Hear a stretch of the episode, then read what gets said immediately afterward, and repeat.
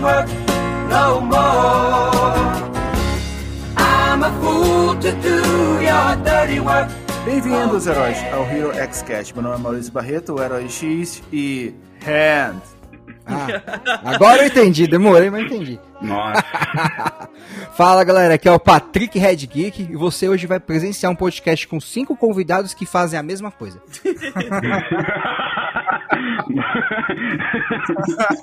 Versões antigas e novas, né?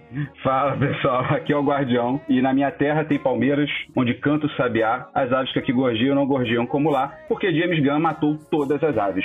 Nossa! Foi quase um monólogo. James Gunn mistura poesia com cronista russo, com mitologia nórdica e, é claro, um pouco de funk brasileiro num único filme. Cara, é um gênio. Caraca. Ô, Takoja na área e John Cena! Porra, cara. Nosso Duke Nukem, cara. Excelente. Nossa, Duque. né? É, fala galera, meu nome é Denison Bastos e a DC não sabe nadar.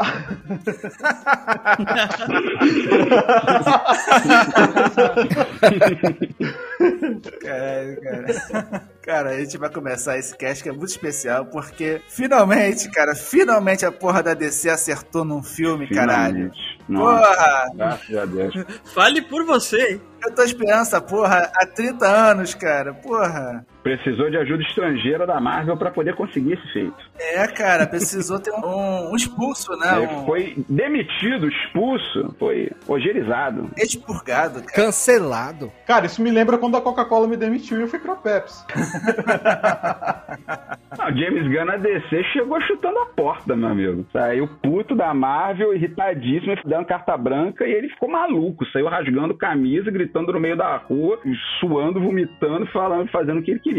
E conseguiu, né? Fez um ótimo trabalho, um Foi bom. Vomitando bolinhas coloridas. bolinhas coloridas.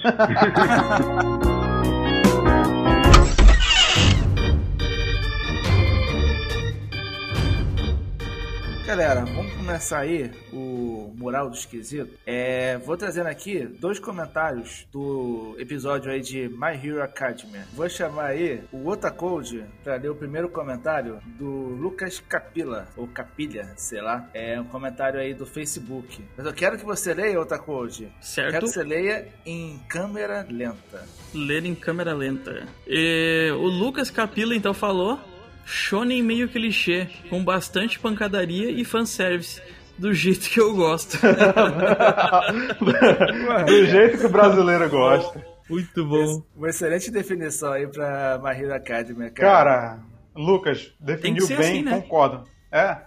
A gente foi criado com shones assim, né, cara? Eu acho que o cara hoje, da nossa faixa etária aí de 30 anos, falar que não cresceu com shonens clichês com bastante pancadaria, cresceu no país errado, velho. Porque a gente foi formado assim aqui. Foi tipo, prim- lá na faculdade Manchete, primeiro semestre já rolava isso. E cara, a gente nem chamava de shonen, era desenho de luta, entendeu? É, era. Nem de anime, né, pra começar, era desenho.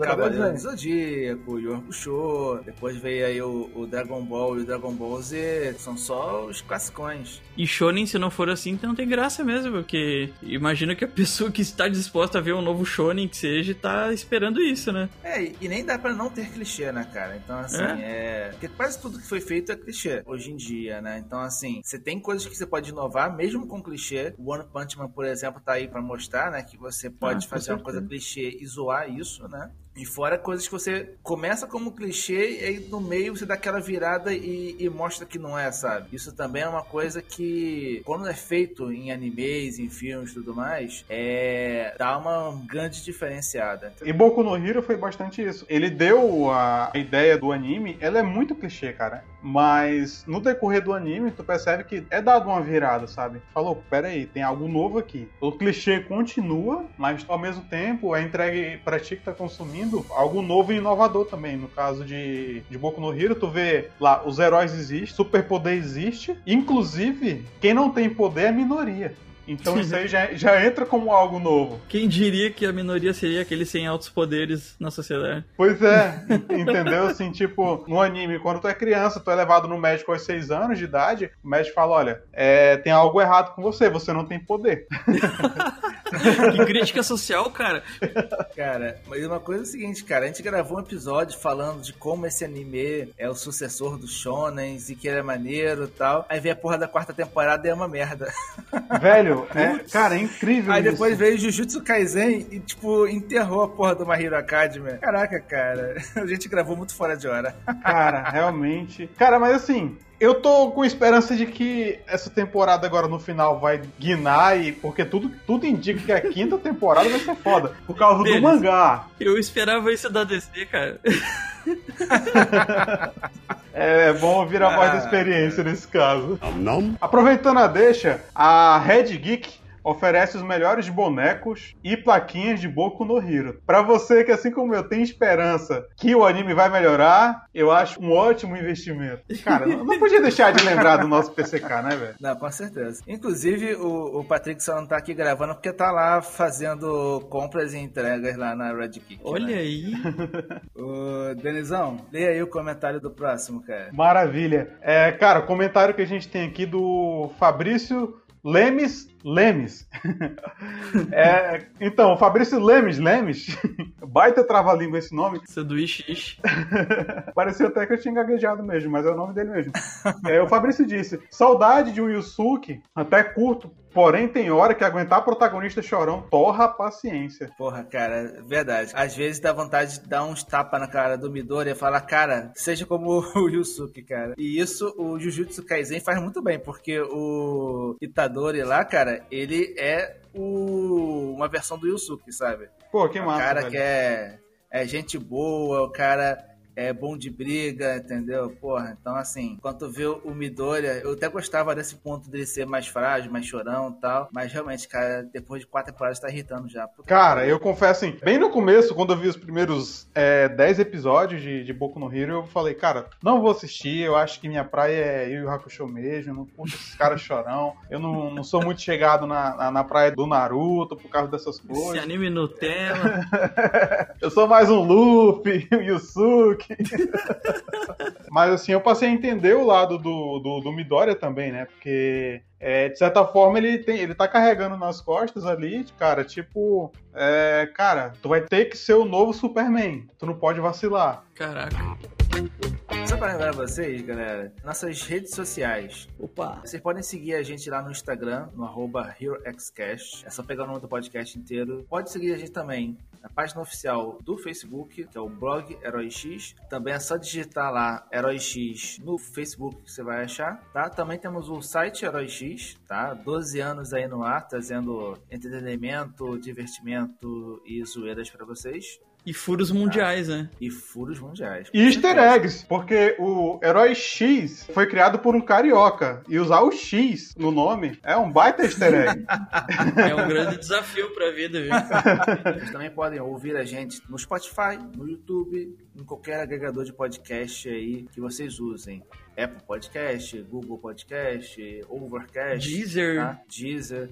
É só vocês escolherem. Novamente, só digitar na barra de pesquisa Hero Xcast. Isso aí, gente. Resumindo, só não sigam a gente pessoalmente, porque é estranho. Mas as páginas podem seguir. O resto tá O liberado. resto tá liberado. Por último, mas não menos importante, a gente tem um grupo no Telegram para falar besteira, para compartilhar notícias e teorias, fotos. Se vocês adicionarem a gente lá no Instagram, eu mando um direct para vocês com o link lá do grupo, tá bom? Show. E agora vamos para Esquadrão Suicida. Oh, maravilha.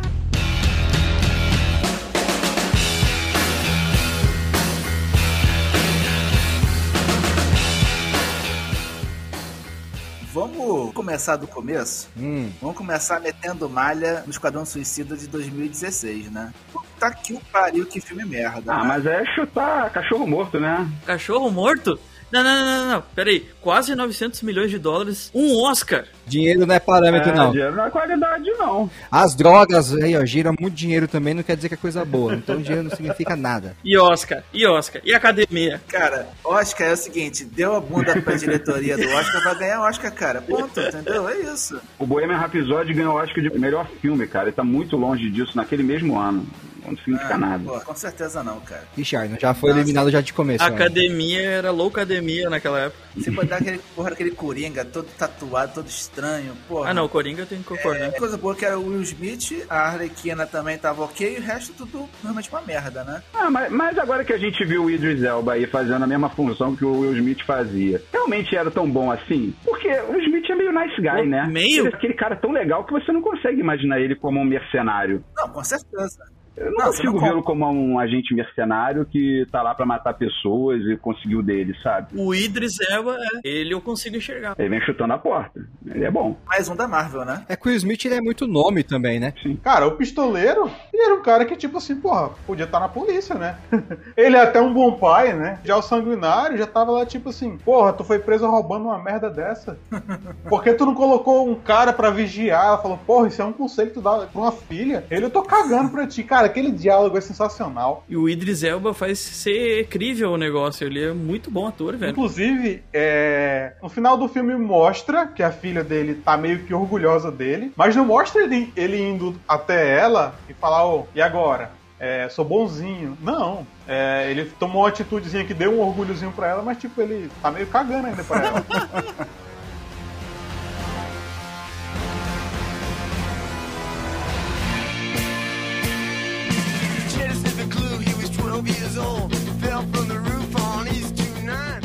O Gunner tem falado assim, ó, esse aqui é o Esquadrão Suicida, então já vou matar mais a metade nos primeiros cinco minutos do filme. e vou mostrar que a bomba tá lá na cabeça também, pra mostrar que ela tá ativa. E essa liberdade de você trabalhar com um filme com esse título, né, com, um time de vilões, e que eles vão pra uma missão que é pra morrer mesmo, essa liberdade, a liberdade de sangue, de cabeça cortada, de mão, com a mão do, do, do Capitão Boomerang no chão, com o boomerangzinho, cara... Esse Porra, tipo de cuidado tadinho, que trabalho na cena foi muito bom. A minha esposa começou a assistir o filme comigo. Ela falou assim: Meu, mas vai morrer todo mundo já no começo? Falei, Fia, eu também não Exato. sei. Eu tô assistindo agora pela primeira vez. Quebra de expectativa. Cara, né? aí arregaçou. E eu acho que é exatamente isso. Se você vai trabalhar com um, um filme que são vilões e que tem aquele título, você não tem que ficar se apegando a personagem. É óbvio que eu estava apegado ao Flag como líder. Não imaginava que ele Uhum. fosse padecer. Fiquei sentido pra cacete quando o Flag morreu. O cara quis deixar tão certeza que ele ia morrer que mostrou até o coração sendo perfurado num, num raio-x na tela pra ter certeza que ele não vai voltar. E a cena pós-crédito tira qualquer dúvida de que ele pudesse voltar, porque Exatamente. quando tem alguém no hospital, você acha que seria ele, mas era o pacificador. né? Pacificador. Pra ganhar a série depois com o James Gunn. Meu, ele matou a pau o que ele precisava fazer e entregar pra gente. É o que a gente queria. Quando você assiste Esquadrão Suicida, você não tá esperando nada de heroísmo, você tá esperando um monte de destruição e de sangue mesmo. E eles são literalmente suicidas, né? A Mongal, ela sai enfrentando o helicóptero como se não houvesse amanhã, cara. Sim. O TDK com aquele bracinho, dando tapinha com aquele braço solto de boneco também, eles são suicidas, né? Aquela cena no início do avião, né, em que eles se apresentam e conversam entre si também ficou hilária, cara. O, o cinto, cara, ele ajeitando o cinto do lado do, da fuinha, e aí perguntando se a fuinha, o que, que Era um era cachorro, aquilo, era um lobisomem, era um cachorro. Lobisomem. Lobisomem, cara. Eu descobri uma coisa agora há pouco que eu botei no Google. Fuinhas realmente nadam. Não sei por que que aquela não nadou. É porque ela é uma doninha. É uma doninha! É uma doninha! Tá explicado por quê. Agora faz sentido, né? Eu acho que o único que manteve a mesma personalidade, talvez, eu acho que foi a Arlequina só. É porque ela já Não, é louca, ela, né? Não, personagem totalmente É diferente, diferente. É outra Alerquina. Virou 180. Inclusive, empoderam ela muito mais, apesar do termo não gostar muito, empoderam ela muito mais nesse filme do que em todos os outros. Ela sai de uma situação de passividade para aquele plot twist lá, um de muitos, né, que tem ao longo do filme. Mas ele respeita o desenvolvimento dela em ambos os filmes, né? Desde o Esquadrão de 16, a, a Árvores de Roupinhas lá e ela vai pedrar. Mas, O desenvolvimento dela é nesse filme. A gente mostra a história pregressa. Mas o Árvore de Roupinha e o Esquadrão Suicida anterior, ele nem conta muito, cara. Não conta em nada. Eu acho que só o que a gente ganha do outro filme é a gente saber que tem uma ligação ali, né? Uma amizade já da Arlequina com Flag. o Rick Flag e o Boomerang, né? Não, é só O isso que tem do filme e acabou. não dura muito o bumerangue, né? É, não dura quase nada, né? Nossa, o cara morre. que droga. Foi uma morte que eu senti. Eu também. Era um bom personagem. Triste, né? A morte dele. Pra mim, foi o, o James Gunn enterrando o filme anterior. Verdade. Tu vê o cara nos posters, tu vê o cara nos trailers, tu vê ele lá em sincronia com flag com a Arlequina nos vídeos que saía. Tu fala, cara, pô, legal que vai trazer o cara de volta. O cara morre nos primeiros cinco minutos de filme. I hear the train a comin', it's rollin' around a bend, and I ain't seen the sunshine since I don't know when. Vamos tentar recapitular desde o começo só pra poder ver qual foi a, a sequência de eventos, porque realmente é um filme com muita coisa acontecendo o tempo com todo. certeza. Então, por exemplo, quando eles são selecionados com aquela cena maneira, que é aquele personagem que era o, o cabeludão lá, o, O irmão do Daryl lá. Sábio. que é o Sa- sábio, Savan, é o cabeludo. Quando ele começa com aquela cena girando no, no reflexo dele, você acha que aquele vai ser um personagem principal que vai se estender ao longo do filme. Mano, e aí vai apresentando os outros, vai apresentando todo mundo, que eu achei legal pra caramba que ele não perde tempo explicando o que, que é. Ele parte do pressuposto que você já sabe, porque tem a referência do filme antigo, e em dois minutos ele explica o que é o Esquadrão Suicida. Apresenta os personagens, e acho que a ideia original da Amanda era ter dois esquadrões dentro daquela ilha, né, de Corto Maltese, pra poder então cumprir a missão que é chegar em Jotunheim. Só que acontece aquilo que a gente sabe que acontece, que é, são enganados, né, são vendidos por um dos, dos parceiros e metade do esquadrão é massacrado. Tanto que na metade que é massacrada tinha a Arlequina, tinha o Flag, que eram personagens principais, né? I bet there's rich folks eating Desde aquela primeira cena já mostra que o James Gunn veio malucão, loucão, sem medo de nada. É, De. Mostra nada. o esquadrão funcional, né? A Amanda Waller já tinha várias missões ali, já, já tava no controle. Mostra também o seguinte, cara, que diferente do que a gente imaginava, que seria assim, um filme que as pessoas vão morrendo ao longo do tempo, né? Cara, você já faz uma limpa na primeira, tipo assim. Ah, muito bom. Estranhos, cara. O cara é destacável, entendeu? Cara, só tinha um cara merda. Cara, esse TDK é maravilhoso, é maravilhoso. Kids.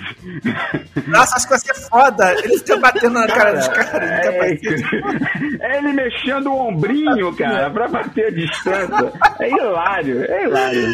É. TDK, E eu- seu nome é isso? Seu nome tem letras? Claro, todo nome tem letras, seu idiota. Doninha, tem nem tempo de tu gostar dela, porque, porra, morreu afogado, porra. É só um bicho louco. O personagem horrível, cara. Muito feio.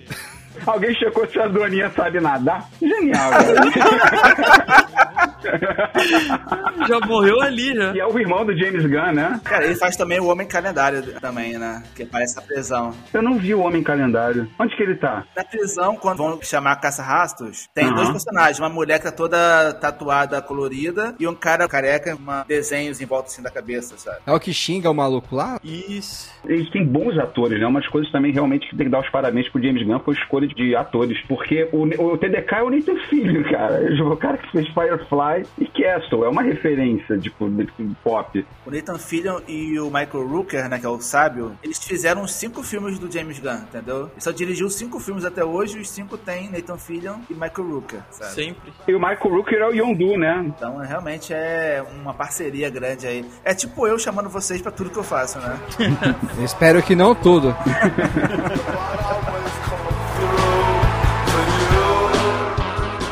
Todo filme é uma constante quebra de expectativa. O sábio, você acha que ele vai ficar até o final. Ele morre de um jeito escroto. E aí, tipo, primeiro apresentam a arma que eles apresentam no original, né? Que é aquela bombinha na nuca, que a Amanda Waller implanta nos membros do esquadrão. E aí ela usa realmente. E eu acho que ao usar no início do filme, você vê realmente aquilo acontecendo.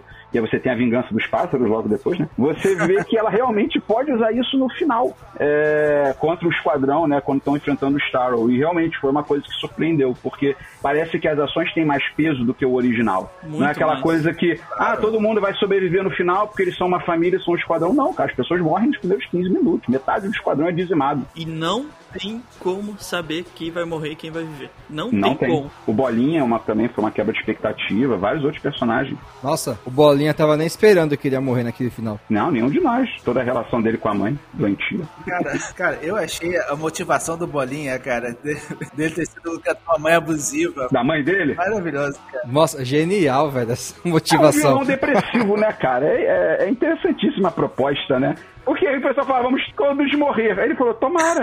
Cara, que genial. Só ficou É melhor por causa da representação da mãe dele que aparecia nas cenas. É.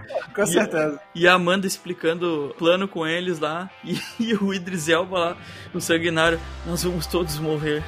E ele, eu espero. Espero que sim, tomara. Caraca, cara.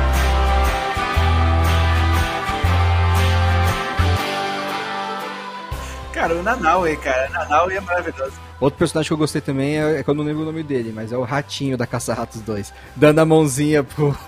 O Sebastian. Sebastian. É Sebastian?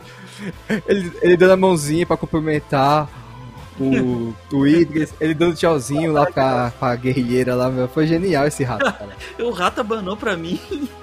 E cara, eu vou te falar, tem uma, uma parada, um easter egg sobre esse rato, que nos créditos o nome dele é Crisp Rat, né? Que junto fica Chris Pratt. Ah, não. Ah, que legal. Mas teve captação de movimento do Chris Pratt, não? Não, não, foi só zoeira só com. Ah, tá, tá, ok. Só o James Gunn sendo James Gunn, né? Exatamente. Cara, Vamos filme zoar os muito amigos. bom.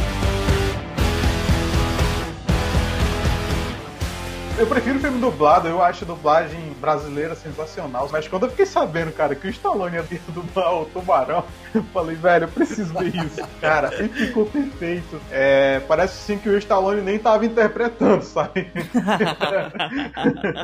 Pra mim, cara, ele é o rock, cara, entendeu?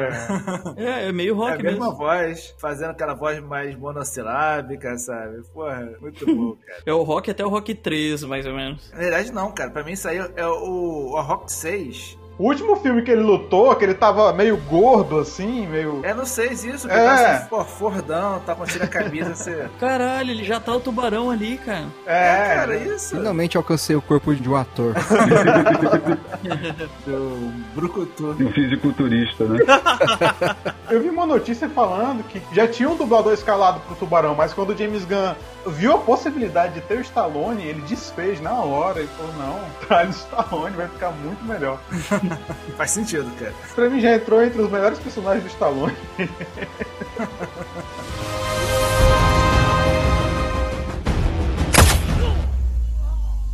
Não matou, perdeu. Balas explosivas de compressão. Ninguém gosta de metidos. Ah, se o metido for foda pra caralho, eu gosto. Merda. É verdade.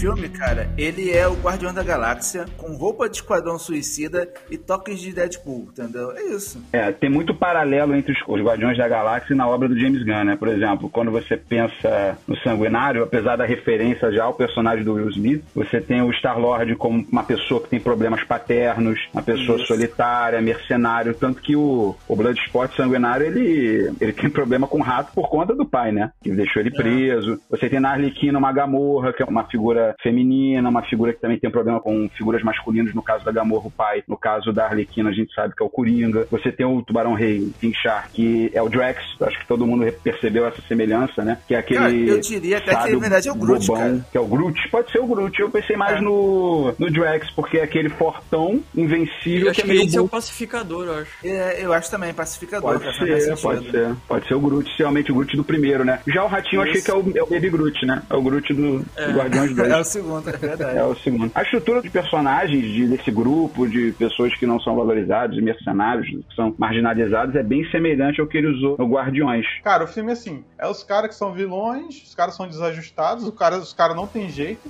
então vamos colocar eles numa missão que dane-se se eles morrerem. Mas o que eu achei muito legal desse filme, eu não sei o que que vocês pensaram, que teve uma hora, principalmente no terço final, eu parei pra pensar que foi um dos melhores filmes de ficção científica que eu vi nos últimos anos. Porque naquela cena, principalmente do Starro, em que você tem um ser alienígena que domina todo mundo, que tem aquela hive mind, né? Uma mente de colmeia, em que o ser principal controla e fala todos os outros. Eu falei, cara, isso é um filme de ficção científica. Tudo bem que Sim, foi desenvolvido sei lá, 1960, 70 personagens. Mas faz tempo que a gente não vê isso. Aquilo remete a Alien, aquilo remete a, a Cocoon. E aí, tipo, eu vi, pô, é um bom filme de ficção científica. Eu falei, cara, é um bom filme de aventura. É um bom filme de ação, é um bom filme de comédia, é um bom filme de ficção científica, é aquele filme de heist, né, de missão, que eles têm que invadir lá Sim. em Jotunheim. Tem crítica política, tem crítica social, tem caju, e tem uma hora que o cara da Força Tarefa X fala, caralho, tem caju na cidade. É genial, cara. É um filme Genial. É, que genial, genial. tem tudo. Cara, e uma coisa interessante sobre o Star Wars, cara, que você vê ele no final falando, cara, eu tava ali só flutuando, cara. E mais uma vez vocês vieram e me Me tiraram. trouxeram pra cá. Até ele, cara, é desenvolvido. As cara. últimas palavras, eu estava flutuando feliz olhando para as estrelas. E aí vão e tiram ele. E, cara, crítica pra gente que principalmente que né, mora no Brasil, tem aquela questão toda que a gente tem traços paralelos com Cuba, né? Eu acho que é muito vívido para todo mundo. É uma ilha caribenha, sul-americana, latino-americana, que os Estados Unidos tinham uma, um grupo que era favorável a eles, tem uma revolução, no caso tá falando de Castro, e a revolução passa a ser contrária aos Estados Unidos. Os Estados Unidos tinha uma base, no caso, Unidos tinha Guantánamo, né? Tem Guantánamo em Cuba, né, na verdade. E aí precisa mandar uma equipe para destruir provas de uma experiência que estava fazendo há anos. Porque foi a NASA que pegou Starrow, né? E aí usou aquilo lá como placa de Petri gigante para um bicho intergaláctico. Sim, com certeza. Vocês ouviram que no primeiro roteiro do filme uh, era pra estar o Superman lá? Lá onde? Não. Ah, cara. na fortaleza aquela. Mas fazendo o que lá? Não entendi. Mas eles iam libertar o super-homem? O que queria fazer lá? Ele ia estar adormecido lá, tipo, ele ia estar catatônico lá por algum motivo. É, porque E- a gente tem muita referência do Superman possuído pelo Starro também, né? Podia até ser alguma linkagem com isso, mas não sei se ia funcionar não, velho. Ou se não, aquele Superman do Flashpoint que foi capturado ainda bebê, né? Poderia ser aí, sei lá, começar a fazer o Flashpoint aí, mas assim, ia ser que estranho, né, cara? Então, o Star Wars foi a melhor opção. Eu acho assim que, pra mim, esse filme é muito foda. Ele pode seguir sem ser conectado ao resto do universo DC tranquilamente. Apesar de ter Arlequina ou, ou uma citação ou outra, tem personagem pra isso. Tem muito personagem B, C e D na DC que pode ser usado nesse universo do Esquadrão Suicida sem estar preso à, à questão de Batman, Flash, Superman, Cyborg. Eu acho assim que o legal do Esquadrão Suicida é não ter esse peso no filme. E eu vou te falar, pra mim, cara, se esses personagens da DC forem participar de outros filmes, também pode botar os mesmos atores, mas foda-se com continuidade, cara. Assim, ah, é que você sabe que a Margot Robbie é a Arlequina. Não precisa explicar no próximo filme do Esquadrão Suicida que ela apareceu no filme do Superman, por exemplo, o filme do Batman, entendeu? Não, o Esquadrão Suicida ele sempre funcionou sozinho. Eu acho que pode ter, cara, um universo compartilhado de James Gunn. Você bota vários filmes do James Gunn, com esses heróis, com os vilões tal. Marvel e DC, na verdade, é só James Gunn, né? Pô, com certeza. A melhor forma de explicar a Arlequina no universo do Batman do, do Affleck é que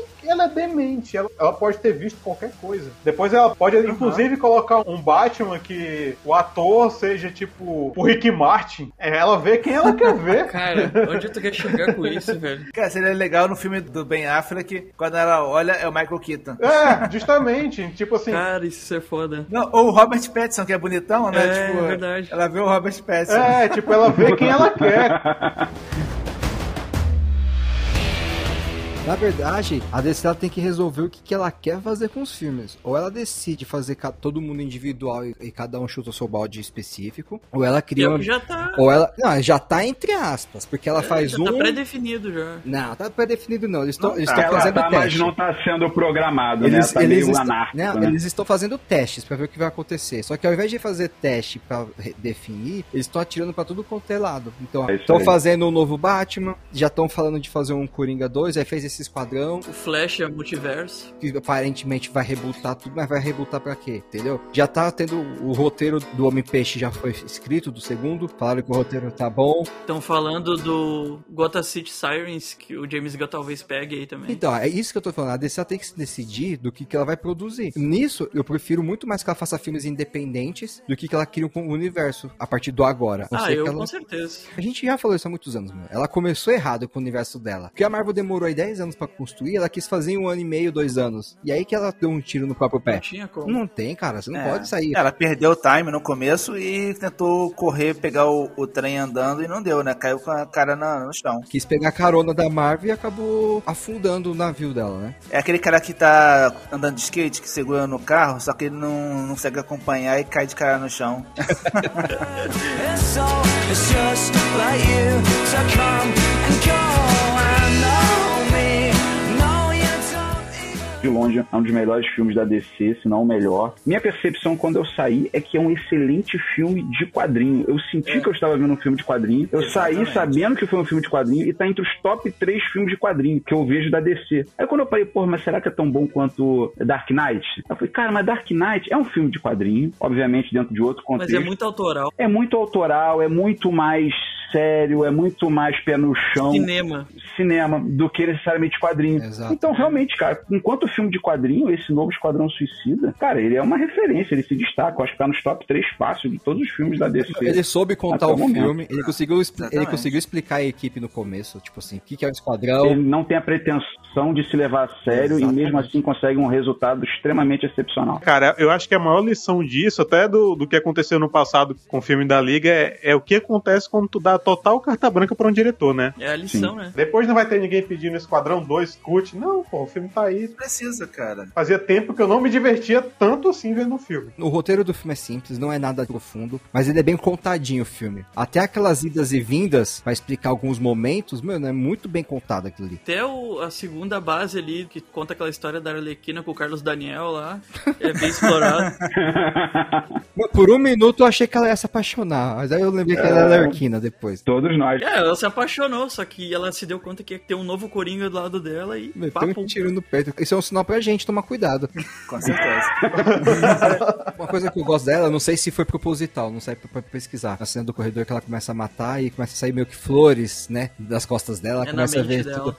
Então, é Isso. como que ela vê o mundo, cara, sabe? Assim, Nossa, eu gosto genial muito disso. assim, é, ela, ela tá matando, tá tirando o sangue de todo mundo, mas ela tá enxergando flores, enxergando borboleta, enxergando a coraçãozinho. E, cara, essa cena ficou muito legal, porque eu não sei o que vocês acham dos outros filmes dela, mas eu tenho a sensação, às vezes, de. Ela é uma mulher, ela é magrinha, ela é pequena. Às vezes você mostra uma mulher desse tamanho lutando contra um cara, um guarda-roupa de dois metros, forte pra caramba, e dando um soco desmaiando, me parece muito fake, parece que não é muito verossímil. E ela, por ela ter usado uma arma no início, ela tá com um revólver, né? Ela sai atirando e pistolando, e é tudo pra mim, pelo menos, pareceu verossímil. Tipo, ela atira no cara, o cara cai, atira no outro, ele cai, e ela vai girando e a câmera gira com ela. Que plano de sequência bonito, velho. Um plano de sequência legal, e aí ela usa o que tá em volta, ela bate na cabeça do cara com a grade da porta. Então, pra mim, é melhor ver esse tipo de ação com uma mulher daquele perfil, daquele porte, do que uma mulher simulando que tá derrubando um cara de dois metros de altura com um golpe de lapela, não sei, É, com um mata-leão. Isso deu peso pra personagem. Eu, pelo menos, achei que ela ficou muito melhor nisso do que ficou em Esquadrão Primeiro, Aves de Rapina e quem quase uma coisa de tiro, já foi um stand de tiro. Todo mundo fala que mulher atira melhor do que homem.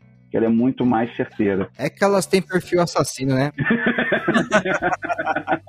O, o Patrick falou uma, uma coisa muito legal mesmo. A gente vê como ela enxerga o mundo, né? Tipo, na hora que ela entra dentro da estrela lá, com aquela lança tudo, e ela vê os ratos entrando dentro também, ela vê aquilo sorrindo, ela acha a coisa mais linda do mundo. Os ratos roendo a- as vísceras, as artérias da, da, da estrela. É bem catártica essa cena dela pulando. E é engraçado que o James Gunn já te convida pra saber o desfecho, né? Mesmo assim faz uma coisa bonita. Quando ela tá escalando aquele prédio e tem aquela ponte praticamente, Já né? mostra, Ele né? coloca uma continuidade em direção ao Star, você pensou, ah, tá bom, eu sei o que ela vai fazer. Ela vai até lá e vai tentar, sei lá, pegar o dardo e fincar no Star. Ela salta, os ratos saltam, começa aquela cena bonita, aquele jogo de luzes, ela embaixo d'água, a música fica uma música calma, quase como se fosse abafado pelo fato dela estar na água. Cara, uma construção de cena maravilhosa. E aí os ratos nadando em volta dela, destruindo o bicho por dentro. Realmente fez uma obra-prima aí.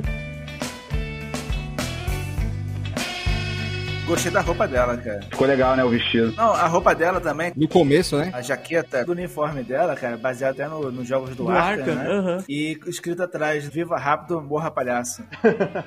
Eu gostei porque não sensualizaram demais ela, igual fizeram no primeiro Exato. filme. No outro filme, que ela tava mais sexualizada, eu não achei ela tão bonita, assim, tão atraente, quanto eu achei nesse filme que ela não tá sexualizada. E olha que eu sou um cara que eu não tenho problema nenhum com sexualização.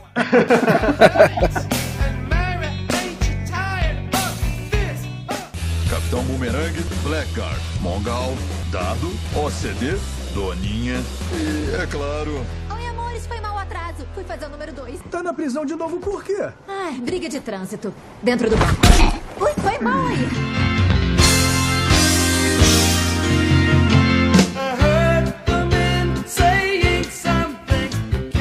E a cena da Arlequina sendo salva é muito boa, cara. É. Ele chega, o que você tá fazendo? É tipo, estão salvando você. Nossa, eu tô emocionado aqui. Eu vou- Quer que eu vou tirar pra dentro? Mas uma coisa que eu achei legal do filme com relação aos arcos é que ele começa sempre aquilo que a gente falou sobre quebra de expectativa, né? Então começa falando de um esquadrão, era outro esquadrão. Aí tem a ditadura latino-americana caribenha, e aí subitamente termina o ditador com a Arlequina atirando no peito dele. E pronto, acabou. Aí agora tem um novo cara. E aí os Estados Isso é Unidos influencia na ditadura, faz experimento, tem um cara lá, um cientista de referência, que é o Pensador, né? E aí acaba fazendo no finalzinho uma parte da equipe, tá até naquela cena icônica deles entrando dentro de Jotunheim. Os experimentos, você tem uma coisa meio que de alienígena, ficção científica, e aí quando você vai ver, tipo, você tem aquela cena de terror espacial, né, dentro da de Jotunheim, com os tentáculos indo, puxando todo mundo. É, e aí quando você cara. sai, cara, é uma coisa Lovecraftiana. Ele explode aquele prédio, ele é colorido, cara, é uma estrela do mar, é um Pokémon, é um Starmie, É um Stario. Star, Stario gigante. Cara, e quando eles Gigante. entram na base lá, Cara, que eles veem aquele é monte de maravilhoso. pessoas com aqueles facehuggers do Star.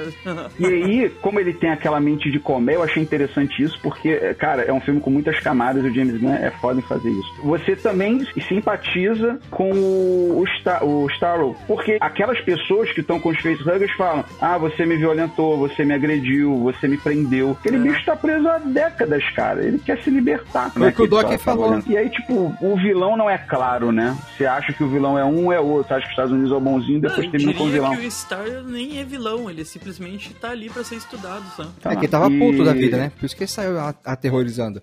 Eu diria que tem vários vilões. Você tem os dois presidentes do, Os do país. ditadores, né? Ah. É, você tem o, o Starro, você tem a própria Amanda Waller, entendeu? E cada um é derrotado numa instância diferente, né? E o John Cena também lá, o pacificador também, né? São quatro vilões. Mas o Esquadrão, ele, ele é um filme só de vilão. Não tem herói em nenhum momento. Até no final. Exato. Que você Acho que só pensa o Rick Flag. Não, é, vamos pensar que fosse o Rick. Mas no final, quando você pensa que eles vão. Que o Idris ele resolve voltar pra lutar com o Star, você fala, pô, ele vai salvar as pessoas. Só que quando ele é cercado pelas pessoas, ele não pensa, ah, as pessoas estão sendo Ele controladas. Ele, sai matando a todo galera, todo mundo. mundo, velho. Então não é um filme de herói, é só um filme de vilão lutando ali. É, exatamente. Em defesa dele, eu acho que quando você tem o facehugger, você já tá automaticamente morto. Não adianta tirar. Então, contra o Maltese já era, eu acho, hein? Não tem bonzinho, cara. É uma queima de arquivo, né? Isso fica claro naquela invasão da vila. Aquela competição entre o sanguinário e o pacificador, que é genial. Porra, muito boa essa, cara. Que Caralho. tá o pacificador de vermelho, cena. azul e um vaso sanitário na cabeça,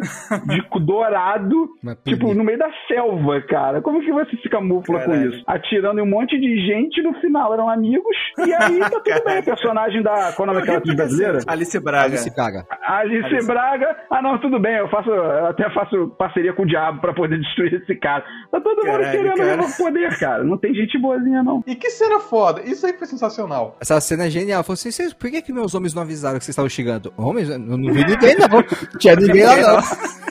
Como se ela não fosse perceber, né? Genial. O pacificador, o cara dormindo na rede, o pacificador sai retalhando o cara, deitado, cara. O cara nem viu o que aconteceu. Caralho, cara. O cara fazendo muito xixi legal. lá. É muito gore, é muito brutal, cara. Tá literalmente visceral o filme. Seu nome são letras? Todo nome são letras, babaca. Eu adoro seu sotaque. As garotas costumam gostar bastante. Eu imagino. Isso aqui é um cachorro? O quê? E que raça você acha que é essa, irmão? Caraca, será que é um lobisomem? I'm just a gigolo, and everywhere I go, people know the part I'm playing. Paid for every dance, selling his romance. Cara, e o cara morrendo no começo, o cara da bastão, e ele tá falando lá, entrega o bastão para. Aí para de falar, você acha que ela vai fazer um carinho nele, dá um tapa na cara, acorda, porra! Acorda, porra. Vai entregar pra quem, caralho? Eu vi as fotos e falei, provavelmente esse loirinho vai ser o protagonista.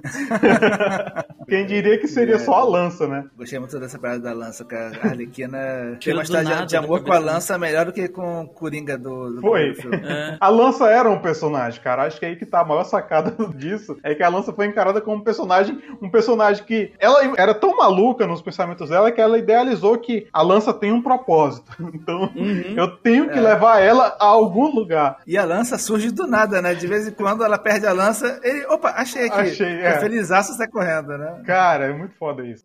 O melhor diálogo dela é descobrir quem é o Milton, cara. Isso sim.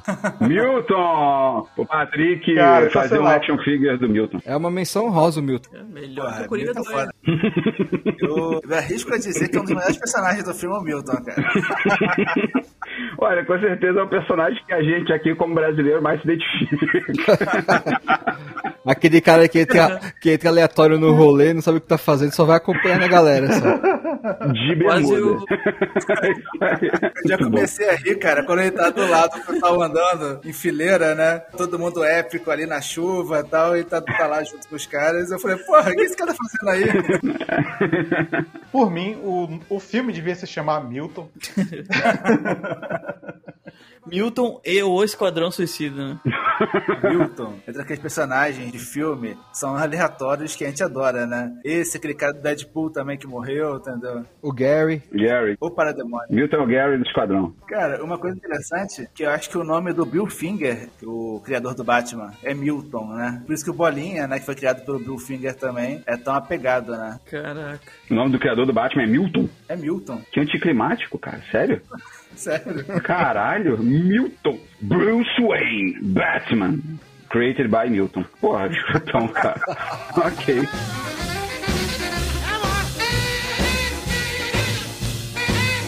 Eles mataram o Milton. O Milton ainda tava com a gente? Onde achou que ele estava? Eu sei lá, pensei que tivesse ficado no ônibus. O que o Milton ia fazer? Ele ia ajudar. Quem é Milton? Eu não me lembro de nenhum Milton. Mas é muito bom esse filme, cara. O James Gunn teve uma maestria incrível pra fazer isso. É, todos os arcos. Começa com uma propósito, um filme de, de invasão, né? De raios pra chegar em Jotunheim. É uma referência ao primeiro HQ do Esquadrão Suicida. Eles também têm que ir num lugar, que é o Jotunheim. Mas também é o nome da terra que ficam os gigantes, né? Na mitologia nórdica. Isso, gigante de gelo. O mundo dos gigantes de gelo. Inclusive, o, o projetor que a Amanda Waller usa no quadrinho tá no filme e pergunta por que, que ele tá fazendo lá. Nossa, mano, que parte boba, né? Esse, esse diálogo. Mas genial também. Mas dentro dessa explicação genial é o pacificador com um caderninho. Ah, muito bom. Cara, o John Cena é o que a gente precisa em qualquer filme.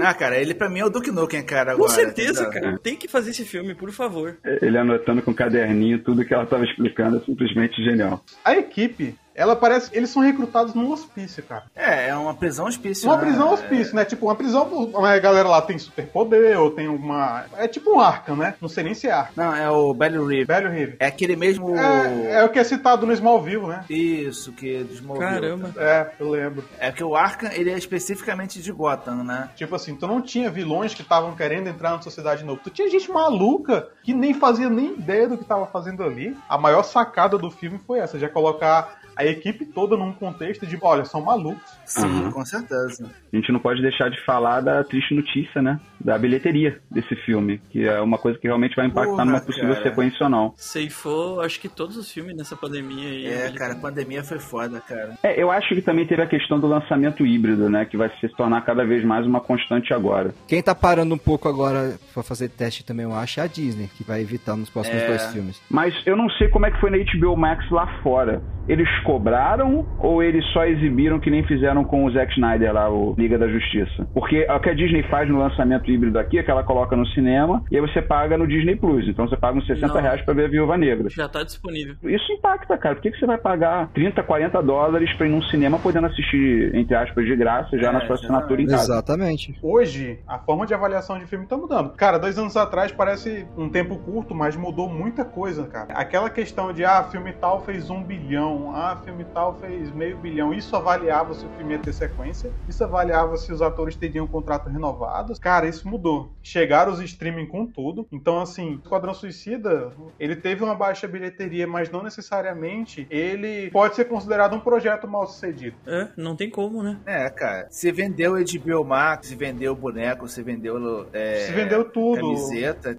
Tudo deu certo. Não, já saiu uma wave completa já do, do Esquadrão. É, porque pega, cara, como um tempo atrás a gente viu isso, cara. Teve a primeira temporada de Demolidor no Netflix, normal, a galera viu tudo, mas quando foi ter a segunda, a galera, pra não pegar spoiler, todo mundo assinou Netflix. Exatamente. Todo mundo assinou. É um poder. A gente vê com Mandalorian também, É. por exemplo, né? Entendeu? Isso, Todo como- mundo foi assinar Disney Plus pra poder ver Mandalorian. Todo mundo foi assinar. Tipo, assinaram um stream pra ver uma série de seis episódios. As coisas mudaram. Então, assim, eu acho que ainda tá contando muito a crítica, conta pra caramba. É, Infelizmente. Ah, felizmente, Não, cara. Acho que felizmente, crítica né, cara? especializada, às vezes os caras acertam, né? Eu concordo com a questão do Denis. Eu acho que nesses anos de pandemia aí, a questão de lançamento vai muito também pela avaliação do público, de crítica, viu? Pra eles arriscarem mais algumas coisas do É. que só ser bilheteria. A não ser que seja um fiasco total mesmo.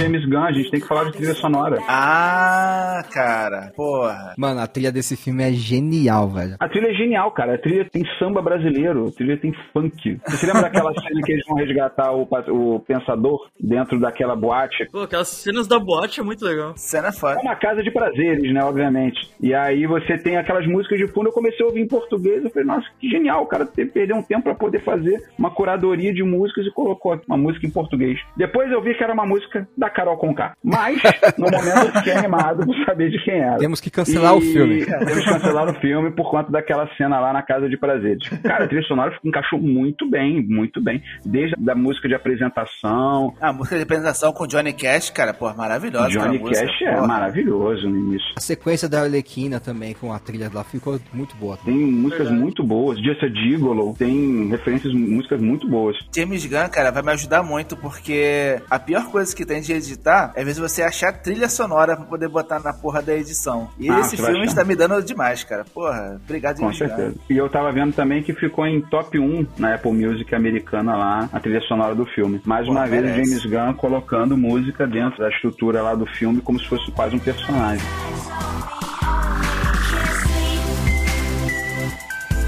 King Shark. Ah, bullshit. What the fuck? Some people claim that Nanawe is a descendant of an ancient shark god. Enjoy books so much.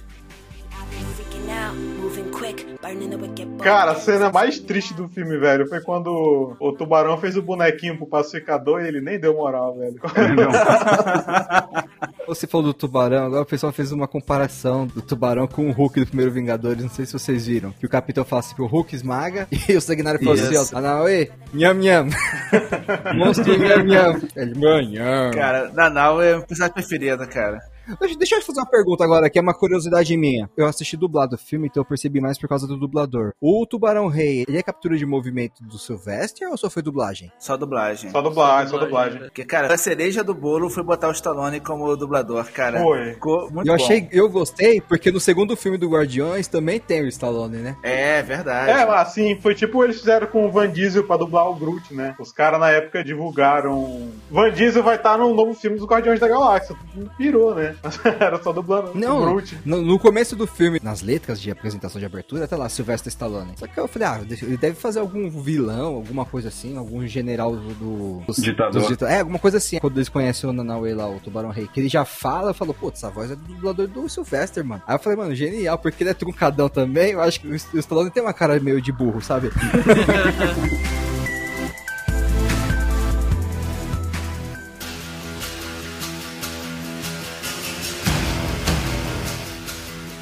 Sabia que o Sebastian tinha visto bondade em você. Deixa esse rato bem longe de mim. Arriscar a missão inteira por causa de uma maluca vestida de boba na corte? Falou o cara que anda com o pinico enfiado na cabeça. Conhecido como pacificador, nas mãos dele qualquer coisa é uma arma mortal. Aquela parte no final da luta entre o pacificador e o Flag. Que luta sinistra, cara. Aquela cena também do, do capacete, a escolha dele de fazer o giro mostrando a luta dentro do capacete, não Aham. só a cena de luta como um todo. Porra, foda. Foi uma excelente escolha de direção, cara. E eu achei um deboche você ter 40 anos, quatro décadas de informação sobre aquele projeto dentro de um HD vermelho. E eu pensei, por que caralho eles botaram esse HD vermelho? Porque no meio da pancadaria, você consegue destacar o HD vermelho no meio daquela destruição e, Aham. e- e poeira. Quando vira a chave do pacificador, cara. E que cena foda do Bloodsport lá do Sanguinário. Esse cara elevou o Super Hero Landing a outro nível. Ele vai caindo nível a nível Aham. do nível. prédio até chegar onde tá o pacificador. Mano. Nível a nível. Nossa. Essa cena foi foda. Cara, o, o joelho dele deve ter ficado destruído naquela cena, cara. Porra, foi foda. Foi, foi boa. Não, e o capacete dele, baseado no capacete do Alien, cara, é muito foda, né, cara? Foda pra caralho. Foi.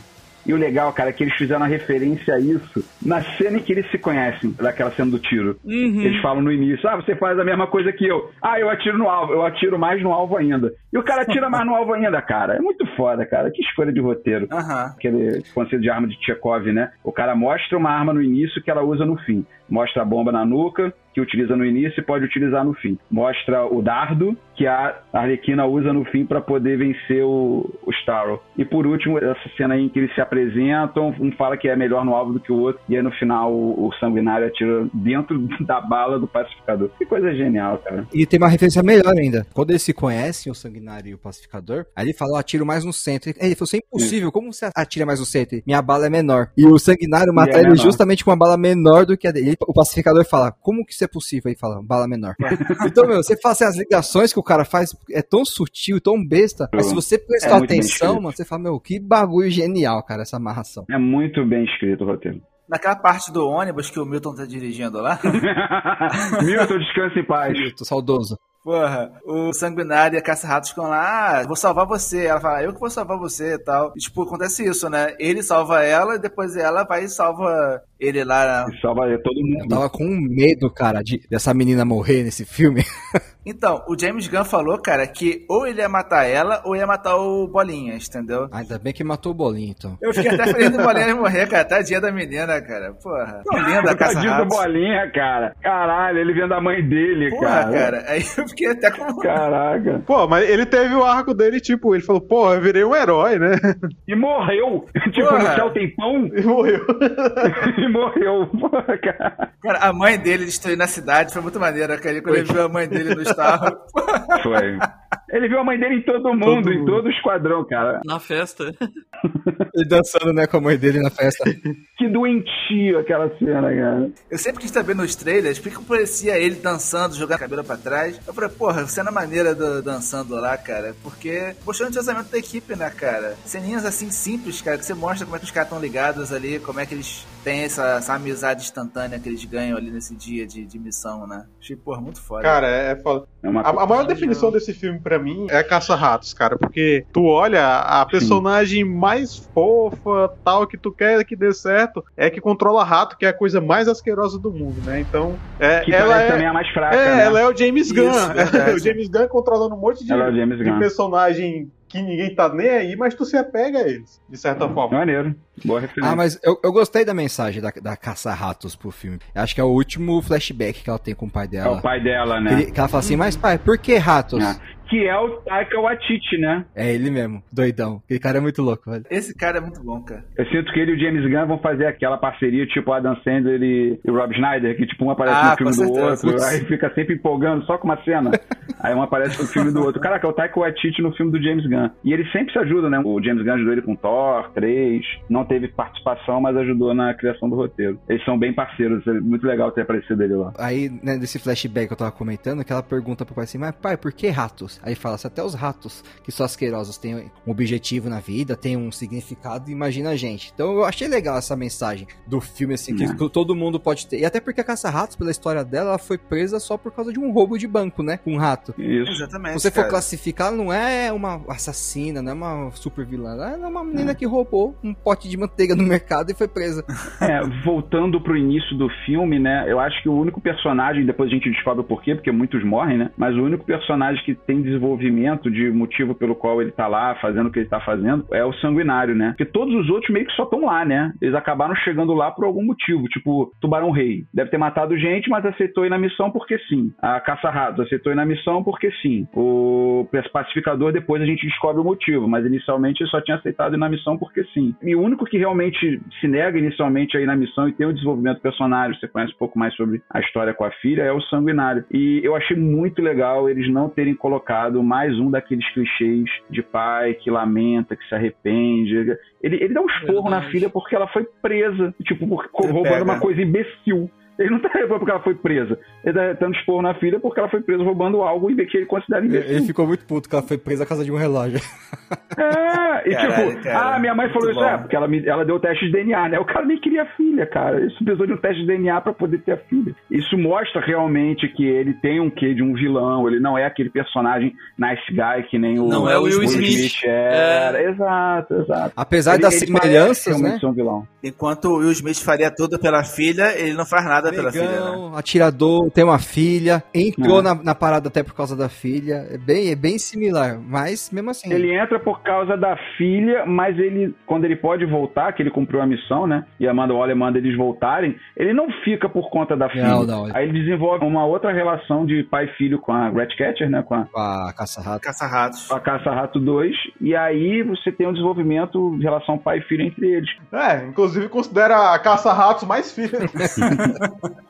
Mas é interessantíssimo como ele não é aquele personagem clichê, é, bonzinho, que na verdade se faz de malvadão, quando na verdade tem um bom. Não, o cara é um cara mau, ele tá pouco se ferrando pra filha, ele aceita fazer porque a Amanda Waller ameaça matar a filha, chegou a um extremo, né? Ia botar ela na prisão. Ah, ela pega juvenil, fica dois anos e pronto, vai embora. Ela, não, não, mas talvez aconteça alguma coisa com ela lá. Ele não se importa dela ser pega, ele não se importa dela ser presa, ele se importa dela morrer, apesar de não falar isso pra ela, e vai na missão. A direção foi muito sábia nessa parte. Ele desenvolveu os personagens que ele queria desenvolver pro, pro enredo da história. O que não era, foi matando aos poucos, foi eliminando. E foi matando na hora certa, né? Apesar de ser um personagem até importante na história, o Tubarão Rei ele não é um personagem que tem um aprofundamento. Não Ou tem tipo, origem, o da onde que é, Não, o porquê que é. Ele só tá lá. Cita só que ele é o descendente de uma espécie, ou de uma raça, alguma coisa assim que no começo que eles Do falam. Deus Tubarão. E só, só isso. Só, e, tá, e tá explicado, cara. É um tubarão que anda, velho. Então não tem muito o que você explicar.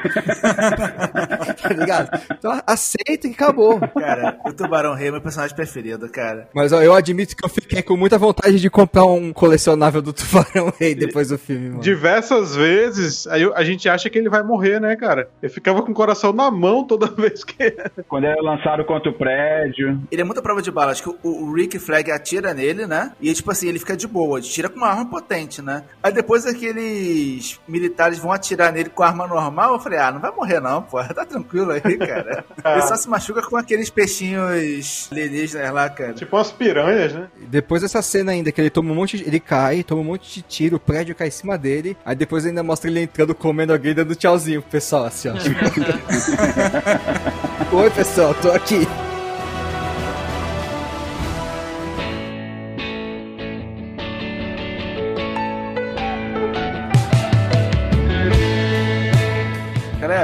Foi a melhor cena pra cada um de vocês? Vou começar aqui com o Patricão. A cena que eu mais gostei mesmo, por incrível que pareça, é justamente a cena quando eles vão resgatar o Flag. Que é quando eles encontram ele tomando chá e aí a menina fala, ué, mas por que, que ninguém me avisou que vocês estavam chegando? Aí eles falam, ué, não, não tinha ninguém não, a gente não viu ninguém não.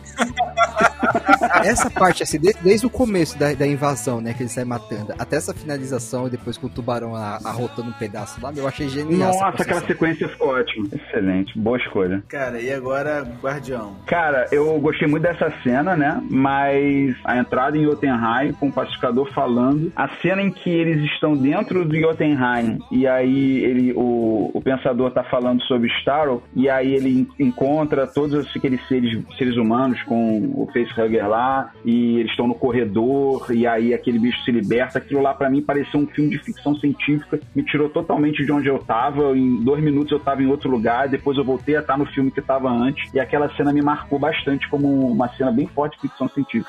Cara, minha cena favorita é a virada de chave do, do pacificador e quando eles descobrem que ele ali se torna o vilão naquele momento e começa aquela luta ferrenha entre ele e o Rick Flag. Fica todo mundo desesperado e ele mata o Rick Flag. Aquilo ali foi traumatizante, cara. Meu personagem favorito no filme. Tá louco, o pacificador é doente, cara. Dennis. Cara, é, pra mim a melhor cena de todas foi no comecinho do filme lá com o cara que desacopla lá e saiu os braços dele e ficou dando tapinha na cara dos soldados. pra mim ali foi um choque de realidade que eu falei, caralho, o que que eu tô assistindo? foi, foi ali que, que caiu a ficha, assim, do filme que eu ia ver, cara. Então, assim, cara, eu ri tanto nessa cena que tu não tem noção, assim. é, Eu tive que pausar o filme porque eu achei muito engraçado. E essa junto da cena da Doninha caindo, falou, porra, a Doninha não sabe nadar e tá morrendo. E o cara tentou salvar e falou, a Doninha morreu. Eu falei, meu Deus. Cara, que filme foda, sério. Mas pra mim foi essa cena assim que foi quando eu entendi a proposta do filme. Cara, a minha cena favorita foi aquela cena da Arlequina, realmente, cara, dela saindo atirando o pessoal e saindo as florezinhas, cara. Irmão, aquela cena ali, entendeu? Mostra porque que ela tá no Esquadrão Suicida. No, outro filme, fica meio estranho, tipo, ah, a mulher com taco de beisebol. Não, beleza. Nesse filme, não, ela tá com duas pistolas atirando na porra toda, entendeu? Mostra que ela daria trabalho pra qualquer vilão ali, qualquer um dos personagens, sabe? Finalmente encontraram a dose certa pra personagem dela. Eu acho que agora encontraram a Arlequina. Não, exatamente. É verdade. A gente vê, são três filmes, mas também a- até a Arlequina das HQs, tudo. Parecia ainda que a personagem não tinha se encontrado. Tava se apoiando ou muito no Coringa ou muito no sex symbol, né? É, agora ficou o meio termo que realmente ela Agora pode ser. ficou no meio termo. Ela é bonita, mas não é sexy demais. Ela é doida pra cacete. Ela é infantil, mas ao mesmo tempo ela tem uns, uns espasmos de maturidade. Então, assim, eu acho que agora a gente tem uma personagem foda. Que, inclusive, agora eu pagaria pra ver um filme dela, mas no passado eu não paguei. Sim, com certeza, cara. É verdade. Como segunda cena favorita, né? Eu diria que é essa cena do sanguinário junto com o pacificador atirando da galera toda lá na floresta. Do, dos rebeldes. Rebeldes. Porra, cara, é muito boa essa cena. E o, o diálogo entre os dois depois, que, né? Não, é, ninguém gosta de um metido, mas se metido é foda, as pessoas gostam. Cara, isso é verdade. Merda, é verdade. Ai, cara, é muito bom.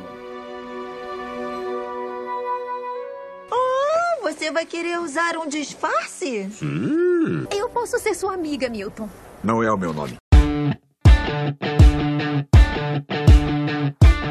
Então, galera, vamos falar sobre a nota. E aí, é de uma até sete esferas do dragão, qual é a sua nota, Patrick Duarte, Red Geek? Cara, eu gostei muito do filme. Ah, O filme é um puta filme divertido, bem executado. Se eu fosse escrever uma crítica, eu ia acabar falando muito dessa parte técnica do filme. Então, ele é um filme bem executado, tem uma boa direção de fotografia, a trilha sonora arregaça. E por incrível que pareça, no filme da DC dos últimos anos para cá, eu vou ter que invocar o Shenlong e dar sete estrelas pra ele, cara. Boa, moleque. Isso aí, cara. E outra Cold, diga aí a sua nota, irmão. Eu acho que não tem como eu não dar sete esferas pra esse filme, porque é o resumo, né? Ele agrada público, agrada a crítica, agrada todo mundo, agrada a Warner, agrada o James Gunn, cada ator que participou desse filme. Então, sete esferas com certeza.